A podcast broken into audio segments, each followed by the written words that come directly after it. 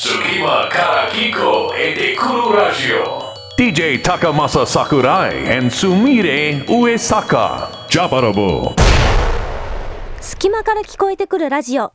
ここからの時間はジャパラボ所長の桜井高政と助手の上坂すみれです。さてさてですね、はい。あのオープニングトークなんですけど、はい。まあ、このジャパラボねあのちょっとですねオンエアの少し前に収録してるんですが、はい。なんとですねこの収録のですね、うん。えー昨日ジャクソン・ブラウンのライブ今日これからジャクソン・ブラウンのライブ明日モーニング娘。15のライブというですねうわあなんつうかこう私の人生を変えたですね二大アーティストが続いているというですね。すごい。この非常にですね大忙しです幸せなですね3日間の渦中にですね、うん。えー収録されているジャパラボにわですね、えーなんですよ。でもニコニコしてますね。ね、はい、うん。まあそんなことです。さて今月も始まりましたジャパラボ。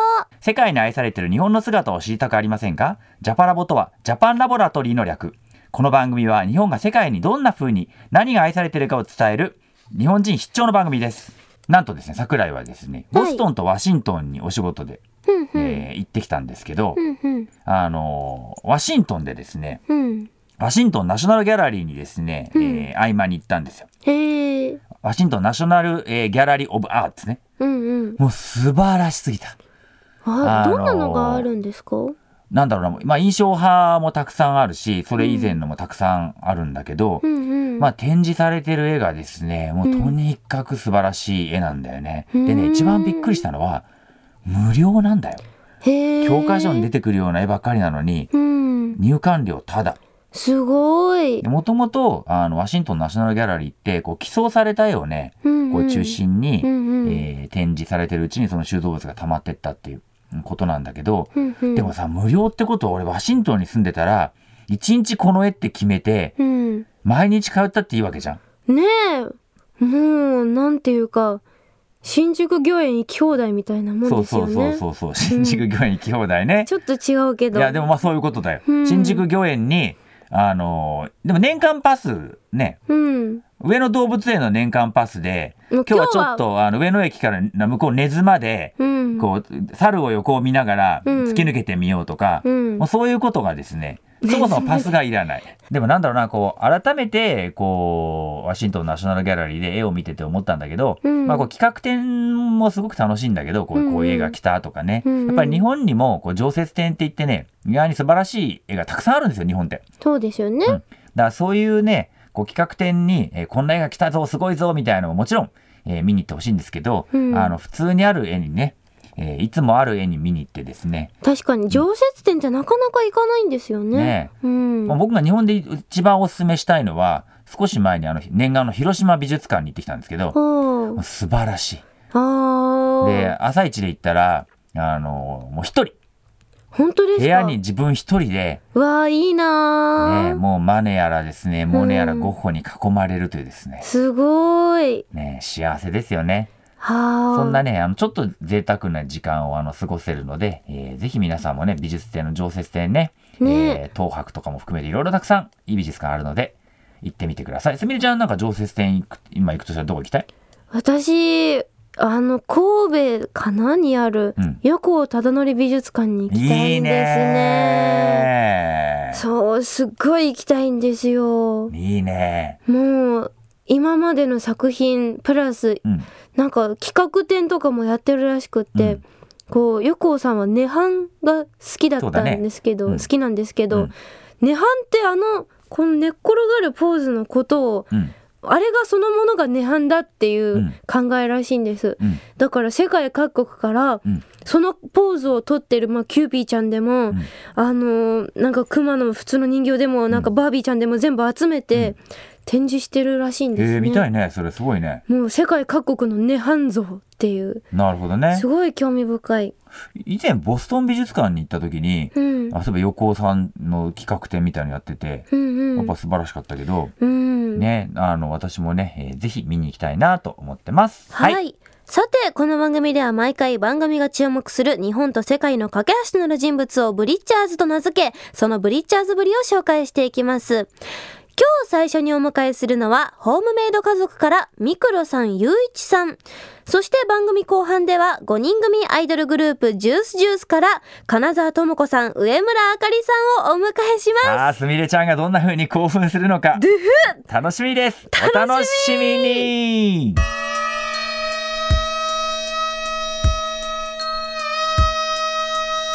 ジャパラボブリッチャーズ桜井高政と上坂すみれがお送りしているジャパラボここからは日本と世界の架け橋となる人物、ジャパラボが選定し、そのブリッチャーズぶりを紹介していくコーナーです。本日最初のゲストはこの方、ホームメイド家族からミクロさん、ゆういちさんです。よろしくお願いします。よろしくお願いします。よろしくお願いしますあのーもうね、ホームメイド家族の皆さんにはですね、もうずいぶん前からラジオに出てくださいとお願いはしていて、うんうんようやく念願が叶ったあんですよ。もう3個の例どころ100個の例ぐらいですよ、ミクロさん。ありがとうございます来ていただいて。すみません、なかなかスケジュールが合わなくて、やっとお邪魔できました。ありがとうございますありがとうございます。あの、我々の出会いはですね、はいあの、2010年のですね、オタコンに遡るんですよ。だいぶ昔の。そうなんですよ。はい、オタコンどんなイベントなのかちょっとご説明いただいていいですかね？オタコンはもう、アメリカで一番大きいはい。ジャパンアニメのフェスじゃないですか。大きさ的にはまあ同じようになるんですけど、はいあの非常に歴史のある、そうですね。はい、老舗中の老舗みたいなイベントですよね。そうですねはい。そこに僕らが初めて2010年に、えーライブアクトとして、えーお呼ばれしてうんはい。行きまして、はい。で、そこのステージから、何かこう目立つ日本人の方がいるなというふうに見ていたところですね。はい。終わった後に、はいちょっとインタビューだったりとか、おはい話ちょっと聞かせてもらえませんかということで、はい。えーお話しさせてもらったのが、実は桜井さんだったんですよ。そうですよ。なるほど。どう、どうでした？その時の。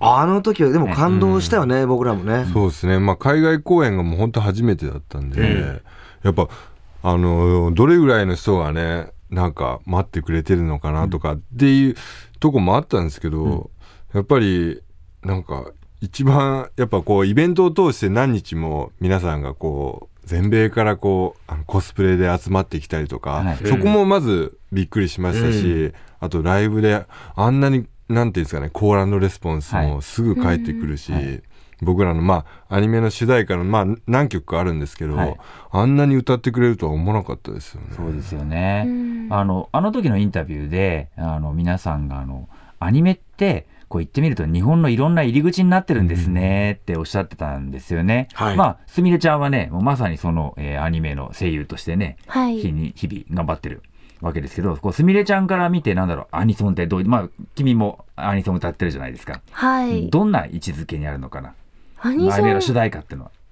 このオープニンうん、グとか、そうだね。うん。でもやっぱりこう映像とすごい結びついて覚えるので、うんなんだろうその歌が流れると映像が頭の中で流れるし、やっぱりなんていうかそのオープニングも結構物語のこのな要約みたいなところがあるのでだいたいオープニングエンディングがこう気になるとそのアニメも見ちゃうみたいな存在ですね。なるほどなね。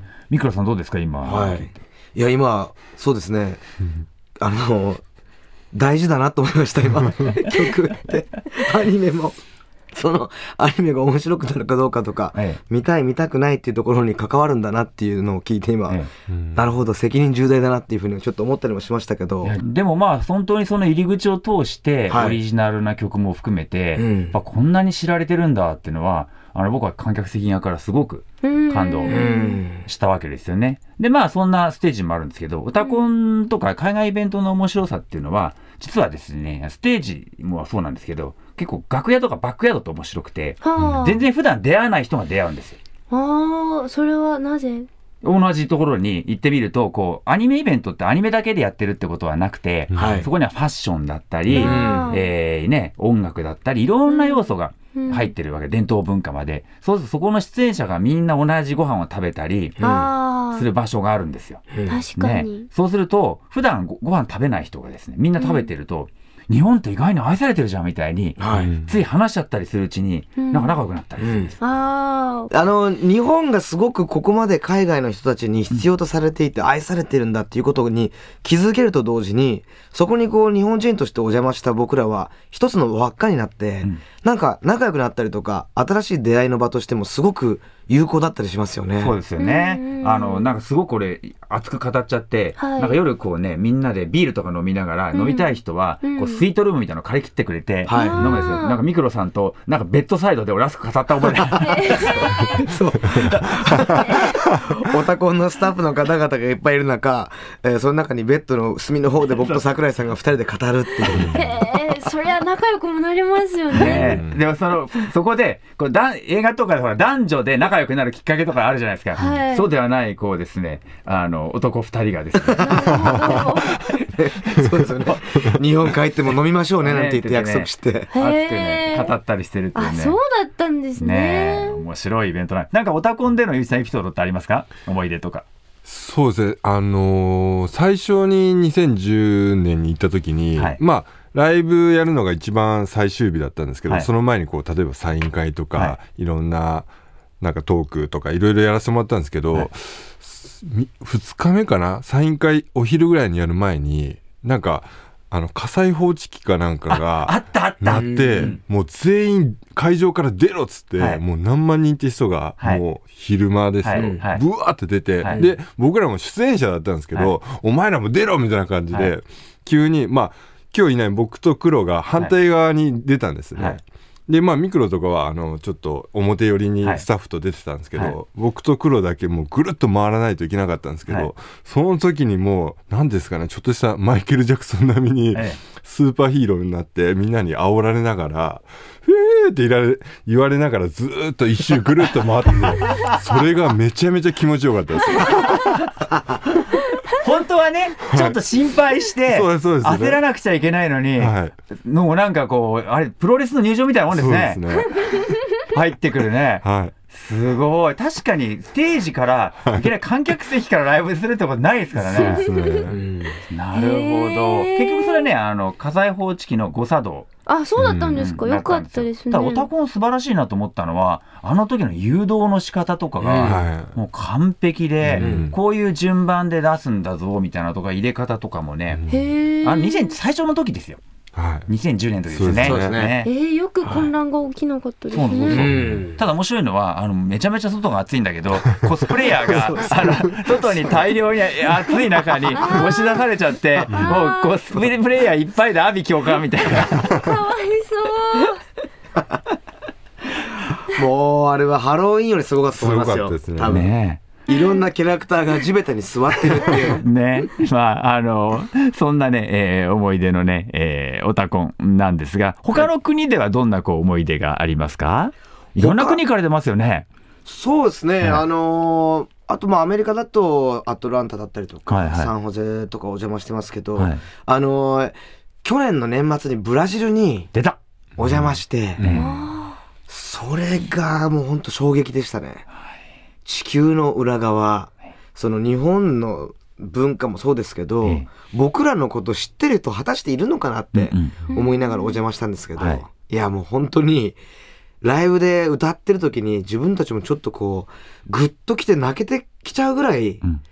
お客さんがまた僕らの歌を歌ってくれてるんですよ。やばいっすね。これがアニメの曲だけじゃなくてそれが入っているそのアルバムの他の曲とかも含めてはい。みんながもう歌ってくれていてということは入り口はそのアニメの曲がきっかけだったかもしれないんですけど、うそのホームメイド家族の音楽として楽しんでくれてる人たちがすごくたくさんいたっていうことがあの感じられてもう最高でしたね。まあそんなですねブラジルにまた、えー今度本命と家族が行くときに僕も一緒にその場でライブ見たいなと思いますが、はいえーこの番組ではですねそのブリッチャーズはですね世界に向けてですねこう何かしたいこととかですね、えー発信したいことをですねぜひ宣言していただくんですが、はい。えー皆さんがこう世界に向けて宣言したいことって何ですかね？はい。これはズバリですね、えー家族という言葉を世界共通語にしたいなとそれいい、思ってます。はい、はい。いいですね。可愛いとか萌えに次いでそうですね。家族が。家族っていうと、うんあ分かる。ファミリーのことだろうっていうふうに、んんんうんうんなんか本当あの自分たちそのホームメイド家族っていうグループでそのグループ名が僕らに使命をくれたような感じだなというふうに思ってるんですけど、どこの国に行ってもどの人種の人も多分これって生き物全部にあの置ける話だと思うんですけど、はい。家族に対する思いって一緒じゃないですかきっと。はい。そこでもう一つあの共通項が見出せてしまうのが、その家族という言葉ファミリーの持つ温かみであり強さだなと思うんですよ。はい。これがあのあの僕らもライブをやっていくそしてあのアニメだったりとかこのジャパンカルチャーとともに世界に発信していくときに家族っていう言葉をもうワールドスタンダードの言葉にうんできたら最高だなっていうふうに思ってますね。なるほどね、はい。まあでも本当にその友達になったり家族になればその国のこと考えますからね、うん。えーそれはもう全然アフリカの国でも中東でも今までの多分報道とは違う考え方がねきっとできるようになるし、そんなね価値観の共有っていうのをねあの、僕らはすごく信じてまああのすみれちゃんはすごくその僕の文化外交活動にすごい昔から興味持ってくれていろいろ中東も一緒に行ったし、ロシアも一緒に行ってるんですよ。なのでぜひねあの心強いこのですね、えー兄貴たちとすみれちゃんも一緒に行きたいよね。はいねぜひ。ぜひお願いします。はい。はい、あのそんなこんなですがあの告知をですねではお願いいたします。はい。はいえーそうですね、ホームメイド家族、えー第2章に踏み出した僕らなんですけれども、はいあの、ラフィンロード、笑い飛ばしていく道というね、はい。えーそういうあの、ニューアルバムがリリースになっております。はい。えーそしてあの、それを引っ提げてのツアーを今全国ツアーやってるんですけれども、最後の落とし込みの部分となる、えー愛知県でですね、はい。家族フェスという野外フェスを行っております。はい。えー5月16日場所は、えーラグーナ蒲郡ラグーナビーチにて行っております。はい。えー僕らの他にも、それはあの、フェスなので、キャリーパミパミパミちゃんとかね、えークリス・ハートさん、はい。えーケラケラ、はい。サイレント・サイレン、はい。シーモ、チーム社長子、ナオト・インティライミ、三浦大知、えーいろんな仲間も一緒に出てくれますし、えースペシャルパフォーマーとしては、あの、クマムシ8.6秒バズーカ、あはい。とピスタチオの方々も来てくれるので、そこで、えー楽しい一日を過ごせたらなと思ってますので。本。当ですよね、はい。僕もなんか時間があったらあの観客の目立つ観客として参加して。取材で来てくださいよ。ねはい。目立つ。まあでもこうやってなんか目立つ観客として行くよとか言ってたら、あの某アイドルグループにはねあなぜか総合司会になって5時間ステージの上に立てたということもある まああれはあれで楽しかったんですけど。まあいいじゃないですかねまあリンク夏祭りは本当に楽しい思い出でしたね。はい。はい。でもね、あの、ぜひ、えーちょっと時間を見つけてですね、はい。えーホメイド家族のライブはですね、えーすみれちゃんと一緒にですね、見に行きたいなとですね、思っております。よろしくお願いします。お願い。し本当にね、ます。本当すごくいいので、はいもう歌はね、ありがとうってね。はいね、まあ、俺がなんか歌うと必ずちょっと違うってさ、全出演者に言われるから、最近あんまり歌わないようにしてるね。確かに控えてますね最近 はい。ということで、えー今日の最初のゲストは、ホームメイド家族からミクロさん、ゆういちさんでした。ありがとうございます。ありがとうございました。また来てください。DJ Takamasa Sakurai and Sumire Uesaka. Tsukima Karakiko et Kuru Radio. Jabarabo. 桜井高政と、上坂すみれがお送りしているジャパラボここからは今月のヤングブリッジャーズ。世界と日本の架け橋はベテランばかりではない。世界に日本を発信する若手にこのコーナーでスポットを当てます。今回のヤングブリッジャーズは5人組え5人組アイドル落ち着けすみれ、落ち着け。ジュースジュースから唐沢智子さん上村あかりさんですよろしくお願いします。もういきなり興奮気味ですね。失礼しましたジュースジュースが好きすぎてしょうがない。いやもうどうしようね恥ずかしいですねちゃんと目を見て喋ってくださいね。あのね、学校の先生習いませんでした？人の目を見て話しなさいって。いやそうそう言われてもできないもんできないんですよ まあそうですね。はいまあそんなね、ジュースジュースですけど、はいえー全国ツアー中はいですよね。そうなんですよ。はい。どうここまでやってきて。そうですね、結構昨年からかなり続いてるロングツアーなので、なんかでも結構慣れてきたっていうふうには聞かれるんですけど、はい。意外とセットリストとかもこう何度か変わってたりとか、うん。衣装も結構コロコロっと変わってたりとかするので、うん。毎公演新鮮な気持ちでできてるなっていうふうには思ってます。なるほどね、はい。あのカバー曲コーナーなんかもね、あります。結構変わったりしてるよね。そうなんですよ。毎回緊張するよね。うんうんうんね、あの私はですね浜松公演とですね、えー東京公演をですね、えー拝見させていただいたんですけどやっぱこうこうなんだろう伸び盛りっていうのは見るたびに成長してるしねすみれちゃんとってもよかったよ、いいなあ、うん、でもね何よりも思ったのはかなともちゃんのね、うん。なんか良い意味での貫禄。どうありますね。それはもうステージ上から見ても。どうですか？あの横で見ているあかりちゃんかなともちゃんの貫禄について。ああ、でもね、いや、でもね、でも、でも結構、なんて言うんだろう、大人っぽいってよく言われてるじゃないですか。うん。それがダンスにも出てるなっていう風に思ってて、なんか、なんて言うんだろう、結構がっしり踊るなって感じがしてて。なるほどね、こう研修期間っていうかハロプロ研修生でうん。の活動期間は短かったはずなのに、はいすごいできてるっていうかなるほど。それはあの特技があの肩の関節を外すことと何か関係してるんですかね？全然関係ないんですけど、はい。肩の関節外してるのかな？踊ってる時もわかんないで それはちょっと怖いね。関節 それ上海雑技団みたいなになってるんだけどね。ジュースジュースのライブの魅力って自分たちどんなところなんだと思なんだろうね、うん。魅力？う、うん、でももうフレッシュというだけではもうやってきなくなってきちゃったので 後輩グループもたくさんできてきてますし、うん。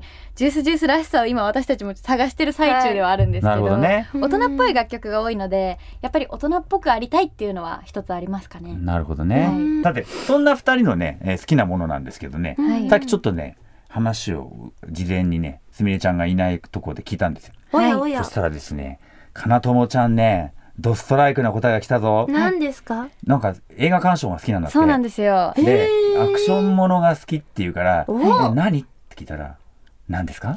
あのジャッキー・チェンさんが最近ちょっと好きで。本当ですか？はい。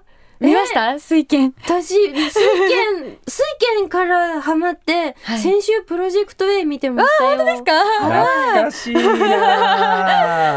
嘘まさかのそうなんですよ。大好きでかっこいいですよ。どうやってでもさ水拳に出会うの？あの父がもともと映画が好きで、うん。ジャッキー・チェンさんが大好きなので、うん。あのお父さんの影響でうん。私もハマっていって、うん。真似したりとか。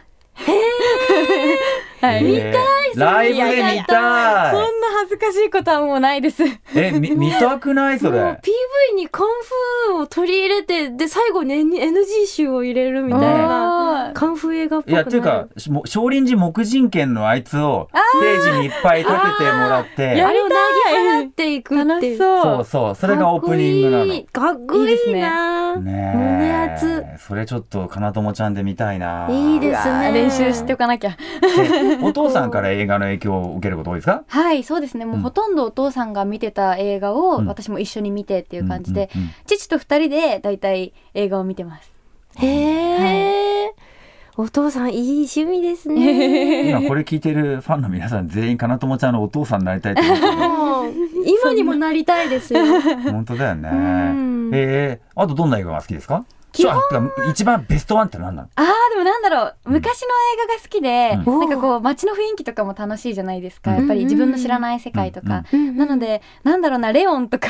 大好きで、はい、まあレオンが昔の映画なのかってことになると ちょっとこうすでに俺結構大人だったなと思ってあドキッとするんだけど。なるほどね。リアルタイムの人ですね。ねでもレオン大好きよ。はい、私も大好きです。ねあのレオンのじゃああのねナタリー・ポートマンのはい。あのファッションショーのシーンとかをいいですよね。これもかなともちゃんにやってもらうとあか。あいいですね。再現シーンね映ね画の。いいな、ねレオン見た？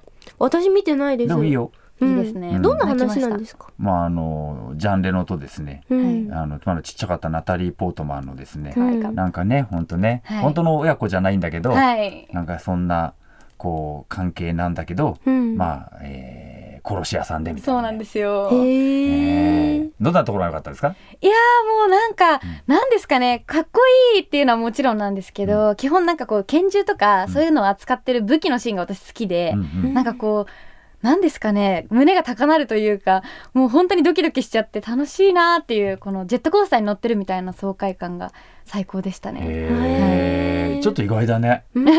大好きなんですそういうのが。アクションアクシはい。ョン銃とかねはい大好きです。えー、でも金友さんがこうね映画館にいたらびっくりしちゃいますよね。本当ですか？もう ポップコーンバラバラって落としちゃいますよ。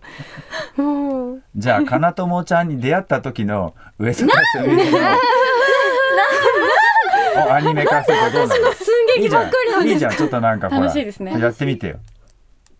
さあ今日は水拳を見に来たぞ水。はああボロボロボロボロあポポポかなんはあでも邪魔しちゃいけない邪魔しちゃいけないから三列後ろで見るうん擬音語こんな無茶ぶりやめてくださいよ3列後ろで見るってのがリアルすぎて。いやファンだったら三列後ろで見ますよ、ね5列でもなく1列でもダメなんだよね。程よく見えると程こね。よくね。あのかなともちゃん3列後ろに、の女性には探します。ごめんなさい。さてさて、えー、上村あかりちゃんの好きなものは？はい犬です。ほら。もう飼ってるんですか？えっとおばあちゃん家で飼っていてへその子はもともと里親の子で、私がインターネットでこうやってカチャカチャって調べてたらその可愛い子がいたのでそこまで取りに行ったらその子インターネットに写ってた子はいなかったんですけどみんな引き取られちゃって。なんですけど一人だけあの目がちょっとちょっとあれな子がいたので、その子引き取って、うん。おばあちゃん家で育ててもらってます。へー。里親だったんですね、えー、なんか犬が飼いたいと思って里親募集を見てたんですか？そうなんですよ。ペットショップではなくて、うんうんうん。里親で心優しい。やつでもなんかどのぐらいの間隔で会える？一月に一度ぐらいは会える？一月に一度会えるか会えないかなんですけど、うんうん。うん。でも会いに行ったら、うんあの豚の耳が好きで、うん。それを絶対あげてます。豚の耳？耳？側でしょ？要するに、あ耳が？うん、ええ人間用沖じゃなく縄で言う。て犬用の豚の耳があるんですね。ーへえすごいそれが好きで。まへえだちっちゃいんですか？今3歳になった。あーじゃあもう元気盛りですね。そうなんですよ。あ可愛いいです。何何犬ですか？雑種。あーそうなんですかでも愛着湧きますはい。ね可愛くてよく慣れてます、へえでもあかりちゃん大きく言うと犬な感じだよね。性格的にはどちらの子？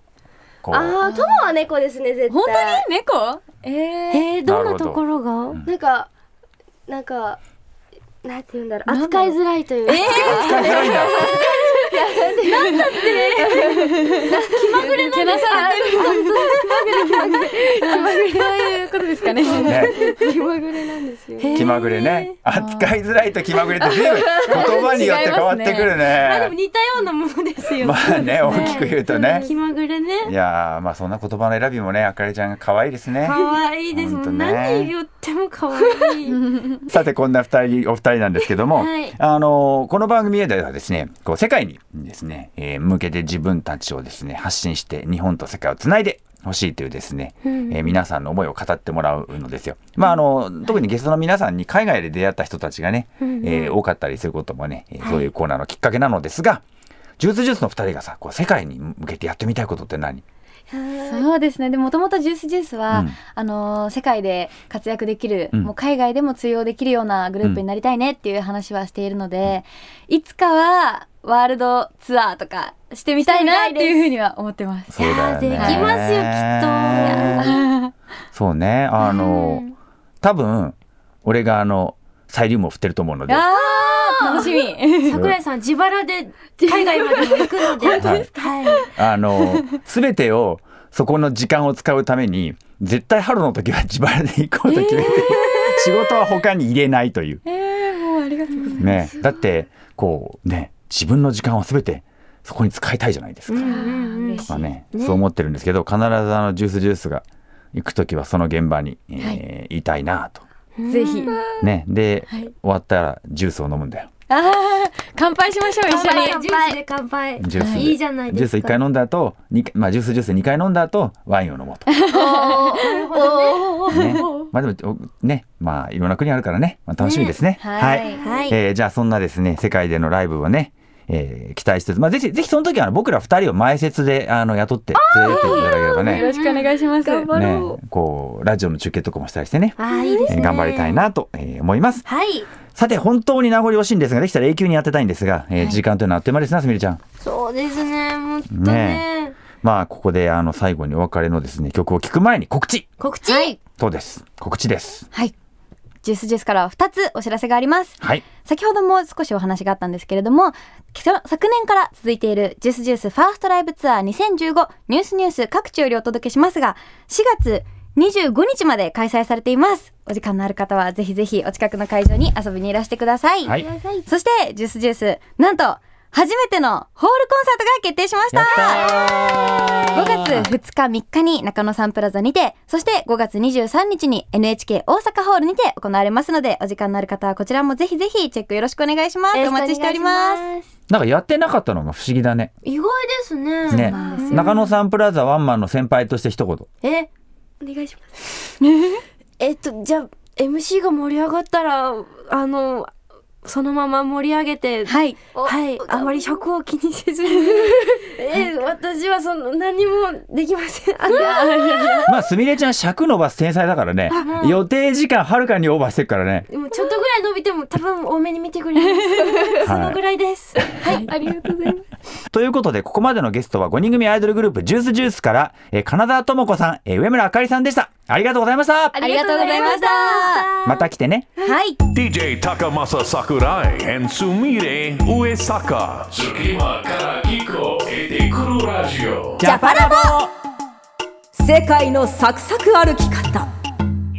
世界のサクサク歩き方。このコーナーでは毎回一カ国を取り上げそこで所長が見てきたとっておきのエピソードを紹介していきます。今日はどこでしょ桜井はですねボストンに行ったんですけどうはい。アニメボストンという、うん。えーイベントにですねゲストとしてはい。参加させていただいて、はい。あのもうすみれちゃんの先生みたいなですね桃井春子さんとあ一緒にですね出演させてねいただいいた時なんですけどね。はい。はい、あのもう桃井さんが日本語の MC とね桃井さんの歌ではいこう人を掴んでくあのね素晴らしいライブをねボストンでね見させていただいたのがねすごい思い出ですね。はいいいねでもねボストンって面白いのははいあのそれは全米でも有名な観光地なわけさ。はいだってこうあってみれば独立の最初の一歩だからね。イギリイギリスはい。とのさボストン茶会事件のとこだよ。あのザブザブ投げまくるやつそうそうですよねのとこそこでしょ？はい。ね？来るわけですよ、はい。そのたまたまアニメボストンの日に、うん。そのコンベンションセンターでやってて横のホテルと隣接してて、うん。ホテルの中もコスプレイヤーだらけなわけよ。エレベーターとか、うん。もうもうコスプレイヤーでエレもうエレベーターの中もがもう阿鼻共感なもうなんか状態。装置だの翼だの当たっちゃってそうそうそうそうも大変みたいな、はい。ところにですね、はい。アメリカのですね、はい。行ってみるとボストンから離れたところから、はい。こうあのーご旅行にいらっしゃる年配の方とかだって、うん。当然いるわけじゃないですか。いますね。それが間違ってそのホテルに宿取ったら、うん。何が起こったんだと思うよ。まあなんハロウィンかしらって思っちゃいますよね。ね、でもハロウィンにしてはうん。妙に年齢の高い、確かに。こうアメリカ中のオタクたちがですねしかもあのこうボストンという土地柄ですね理系のオタクも多くてですね。あそうなんですね。そりゃそうですよ。理系の MIT とこですからあねー。ね。それがうじょうじょですね。あみんないたら「え？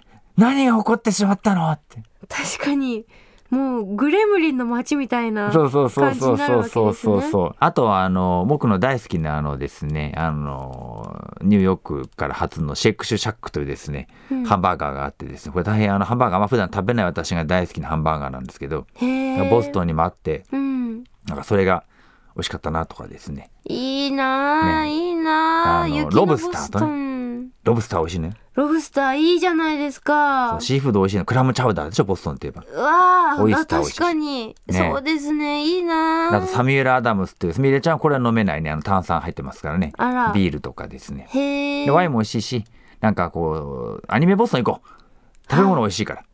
はい、ね。とりとりあえずやっぱすみれちゃんと行くとこ食べ物美味しいとこじゃないとなんかつまんないよね。食べ物美味しいところか上村あかりちゃんのいるところかどっちかならいいですよどっちかならやります。で上村あかりちゃんとあの究極に美味しい煮込みとうん。2つイベントあったらどっち取るんだ、究極に美味しい煮込みを食べさせてくれるイベントと上村あかりちゃんが出演しているイベント。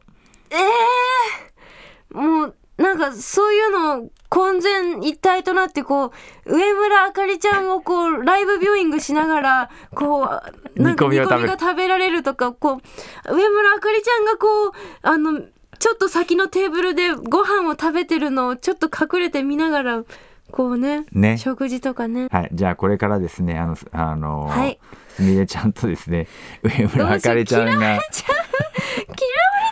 どんな風に進展していくのかですね。番組として温かくですね見守ってあげましょう。ジュースジュースの皆さんも温かく見守ってあげてください。ファンの皆さんもすいません。よろしくお願いします。本当にはい。悪気はないんです。はい。応援してます。はい。はいというわけでそろそろエンディングの時間です。えー、私からのお知らせですけれども、えー4月からの新アニメの情報です。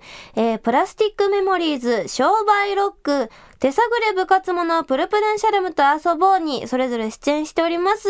ぜひご覧になってください。そして私はツイッターをやっていますので、情報はそちらからご確認ください。ドゥフドゥフ。えー、桜井さん、どうぞ。そうですね。あの、私もいろんなところでですね、あの、連載を、えーしてるんですけど、まあそういった情報とかね、あと海外で、えー起こったこととか見たこととかはですね、えー、Twitter とか Facebook でですね、はいえーまめに出しておりますので、はいえーぜひちょっとフォローしていただけたら嬉しいなと、えー思います。番組のね、えー撮った写真なんかもね、はいえーそちらにアップしてありますので、えーこまめにチェックしていただければ嬉しいです。はい。はい。えー、そして番組では皆さんからのメッセージもお待ちしております。メッセージは番組のホームページ、www.jfn.jp スラッシュラボ、www.jfn.jp スラッシュラボから送ってください。はい。ということで、ここまでのお相手は桜井高正と、あんな子が予備校にいたら毎日予備校に行くぞ。ジュースジュース最高と思っている上坂すみれでした。バイバイ Kiko e te kuru radio. ジャパラボ